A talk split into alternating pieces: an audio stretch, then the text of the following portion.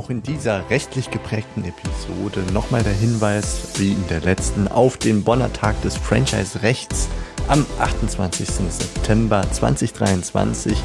Wie der Name schon sagt, in Bonn eine kostenfreie Veranstaltung für euch, liebe Franchise-Geber und Franchise-Manager. Und wir als Medienpartner sind gerne dabei und machen darauf aufmerksam. Ist, glaube ich, eine wunderbare Veranstaltung für euch, um ein paar rechtliche Updates im Franchising abzuholen und gleichzeitig ja, sich einfach weiterzubilden, weiterzuentwickeln und das Ganze garniert mit einer Prise Humor.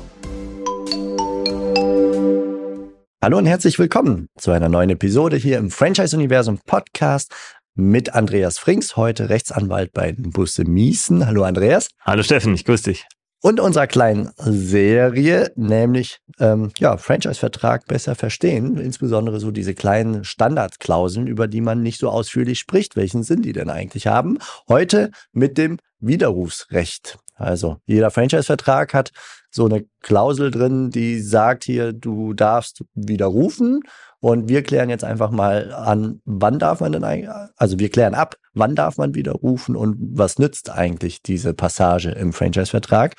Und äh, ja, mein Verständnis jetzt erstmal ist quasi, ich unterschreibe etwas und habe, ähnlich wie wenn ich eine Ware kaufe, zwei Wochen Zeit zu sagen, oh shit, ich habe irgendwie was bemerkt, ich war auf dem falschen Dampfer, ich komme nochmal aus dem Vertrag raus, ich werde dafür nicht komplett verhaftet. Zumindest für eine bestimmte Zeit lang. Ist dem so?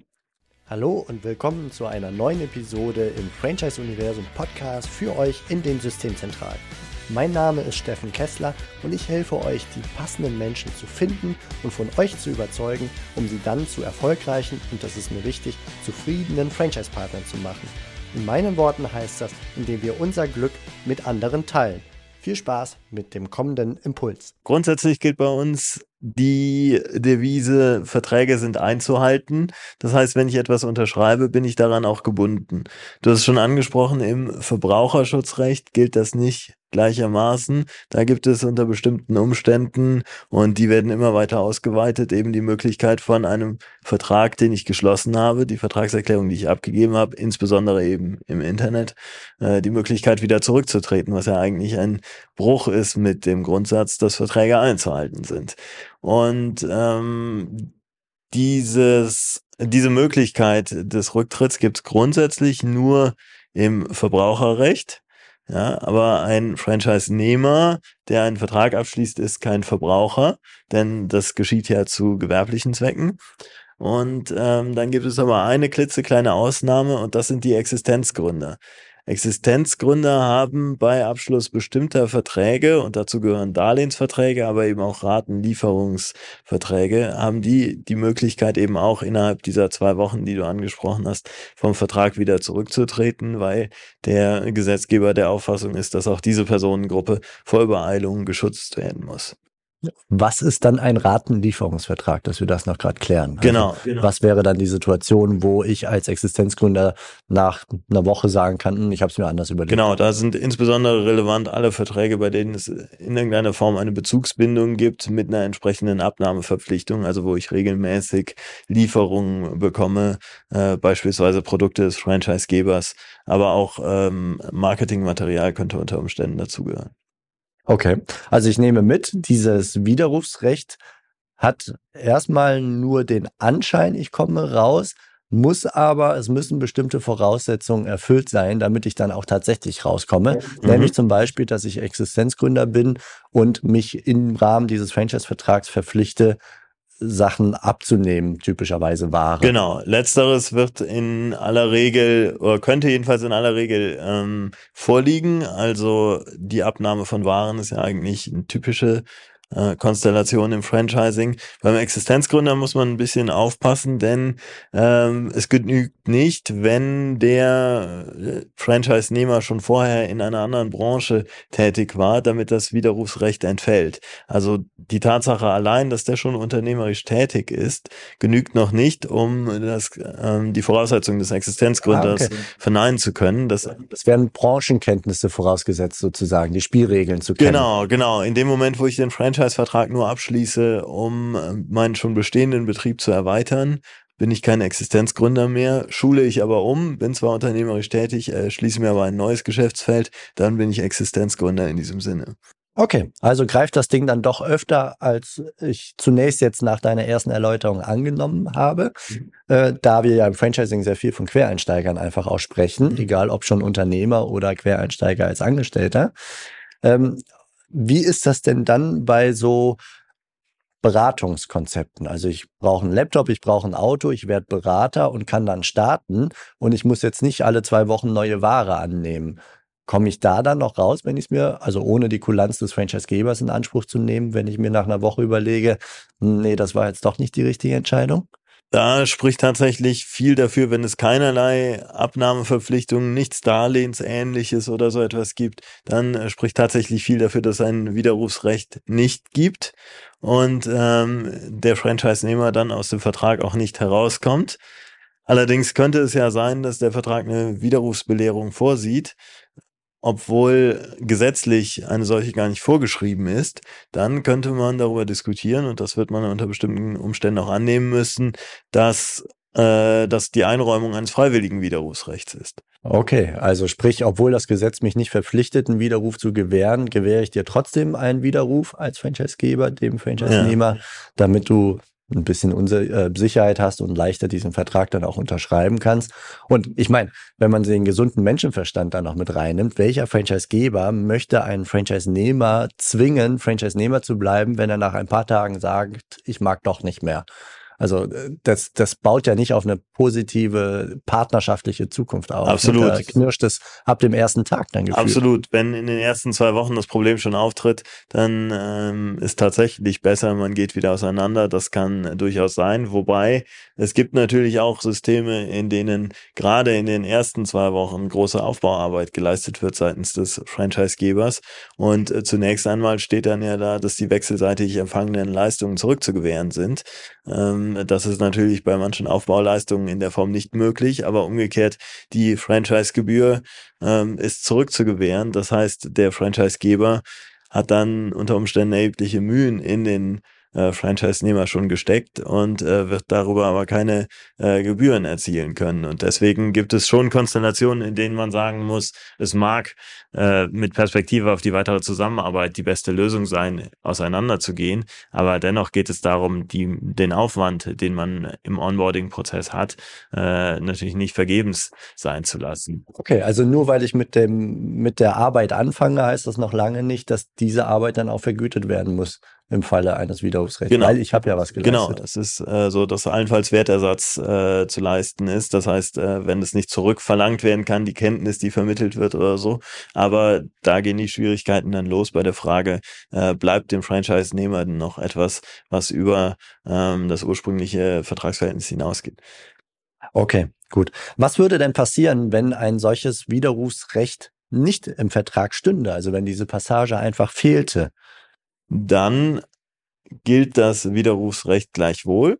Also wir sprechen da über eine Widerrufsbelehrung. Ja, der Gesetzgeber sagt, äh, wenn es dieses Widerrufsrecht gibt, dann muss ich äh, als Franchisegeber den Franchisenehmer äh, über das Bestehen dieses äh, Widerrufsrechts belehren. Ja, und deswegen ist es meistens dann eben äh, an den Vertrag angehängt eine Belehrung darüber, dass äh, die Möglichkeit besteht, vom Vertrag äh, zurückzutreten beziehungsweise diesen zu widerrufen.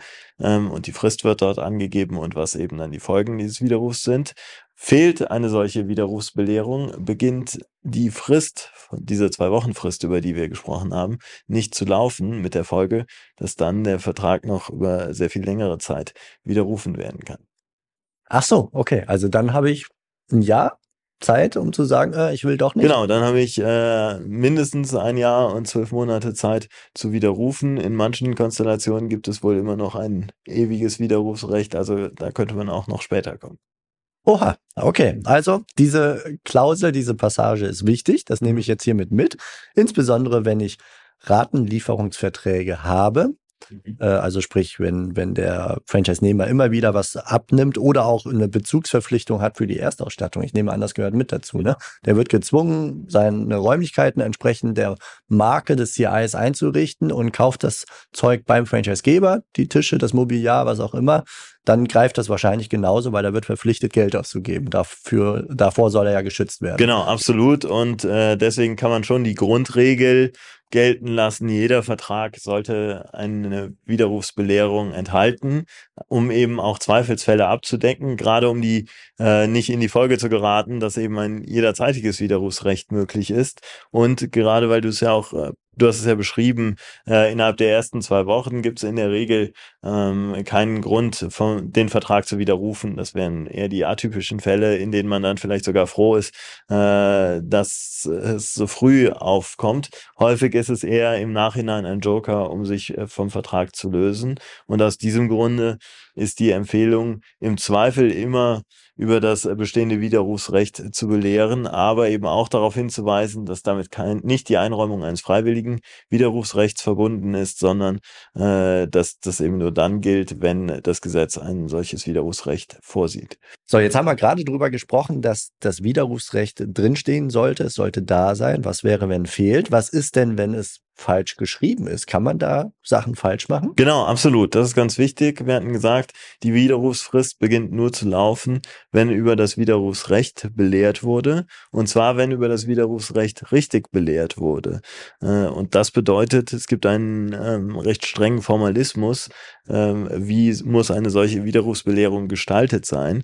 Da kommt dann noch hinzu, das Gesetz sieht für bestimmte Fälle, insbesondere eben den äh, Verbraucherwiderruf für Käufe im elektronischen ähm, Rechtsverkehr oder so, sieht das äh, Gesetz Musterbelehrungen vor. Und wer sich eins zu eins an dieses Muster hält, ähm, der hat auf jeden Fall eine wirksame Belehrung.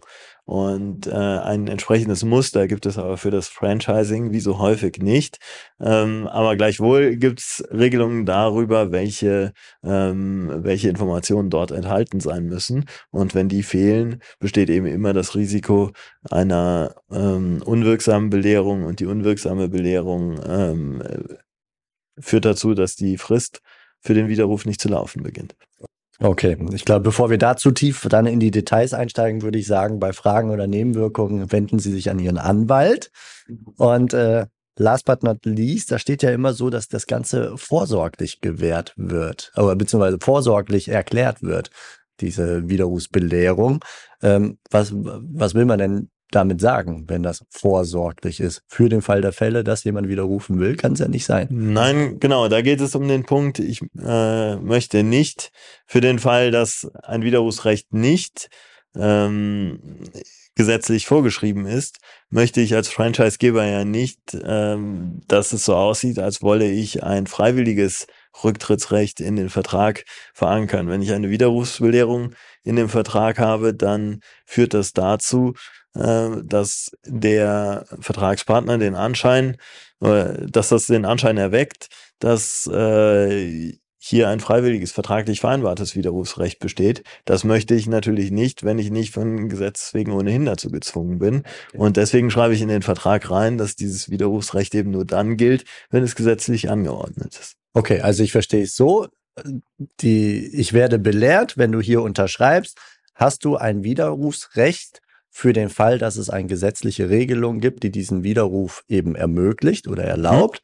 Mhm. Und wenn dieses vorsorglich nicht drin stände, hättest du auf jeden Fall ein Widerrufsrecht oder auch über die gesetzlichen Vorgaben hinaus. Also der Berater von eben hätte dann ein, das hast du eben schon angedeutet, ein freiwilliges ja. Widerrufsrecht, wenn ich das so reinschreibe, obwohl es äh, mangels Bezugsverpflichtung, mangels Ratenlieferungsvertrag eigentlich ähm, von Gesetzes wegen her kein Widerrufsrecht geben müsste. Ganz genau. Oder beispielsweise derjenige, der doch kein Existenzgründer ist, äh, der könnte dann den Anschein gewinnen, dass äh, ihm vertraglich eingeräumt ein solches Widerrufsrecht wird. Lieber Andreas, vielen Dank für den Blick auf die Widerrufsbelehrung im Franchise-Vertrag. Und äh, ja, ich, also mein Verständnis ist gestiegen. Ich hoffe, eures auch. Ich sage dir alles Gute, schönen Dank. Vielen Dank dir.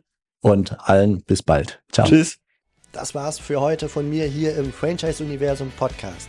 Ich freue mich, wenn für euch ein passender Impuls dabei war und wenn ja, dann leitet ihn gerne an eure Kollegen innerhalb der Systemzentrale weiter und ganz besonders empfehlt sehr gerne diesen Podcast an eure befreundeten Franchise-Geber und Franchise-Manager, denn es ist natürlich noch lange nicht jeder in der Podcast-Welt angekommen. Und sehr gerne hinterlasst mir eine nette Bewertung auf iTunes. Das hilft mir, diesen kleinen Nischen-Podcast für die Franchise-Wirtschaft leichter auffindbar zu machen. Ich wünsche euch eine gute Zeit, teilt euer Glück, euer Wissen, euren Erfolg mit euren Franchise-Partnern. In diesem Sinne macht es gut, bis zur nächsten Episode. Ciao.